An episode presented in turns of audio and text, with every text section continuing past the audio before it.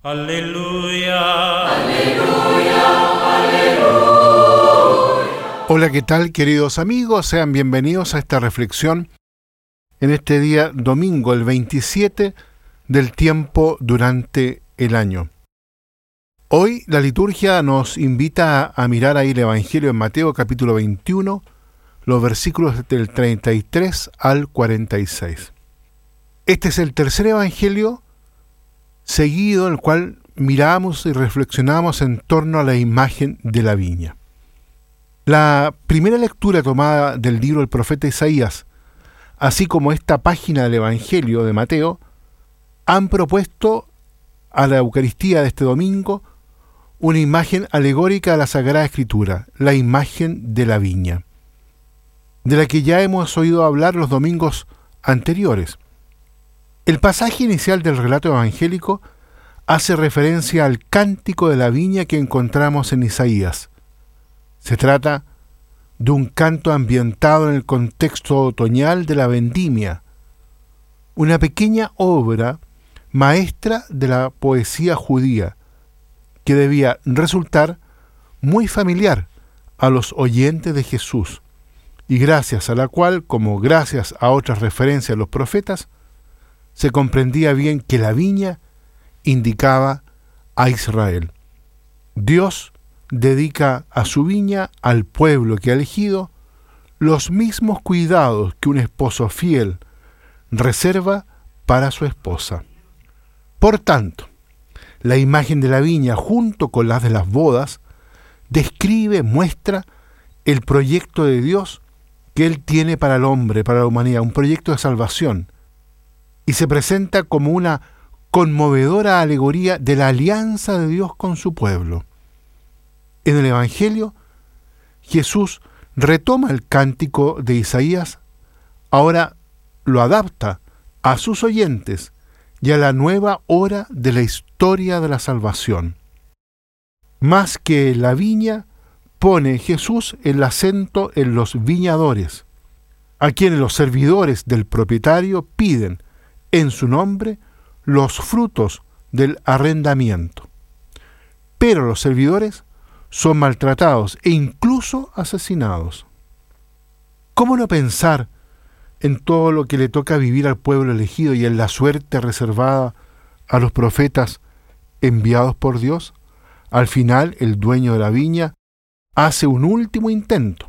Manda a su propio hijo, convencido de que al menos a él lo escucharán. En cambio, sucede lo contrario. Los viñadores lo asesinan, precisamente porque se trata del hijo, es decir, el heredero, convencido de quedarse fácilmente con la viña. Por tanto, se trata de un salto de calidad con respecto a la acusación de violación de la justicia social, como aparece en el cántico de Isaías. Aquí vemos claramente cómo el desprecio de la orden impartida por el dueño se transforma en desprecio de él.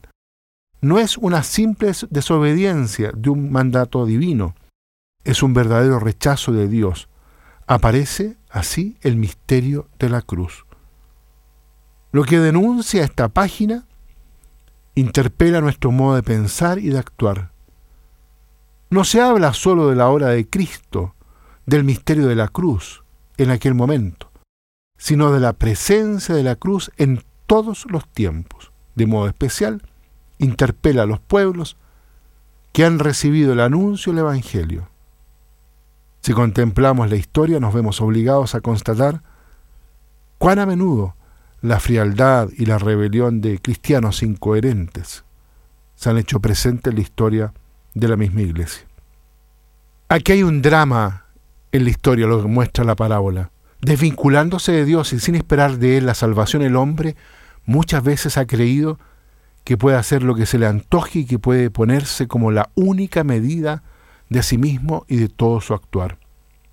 Ahora, cuando el hombre elimina a Dios de su horizonte, cuando lo declara, por así decirlo, que ha muerto,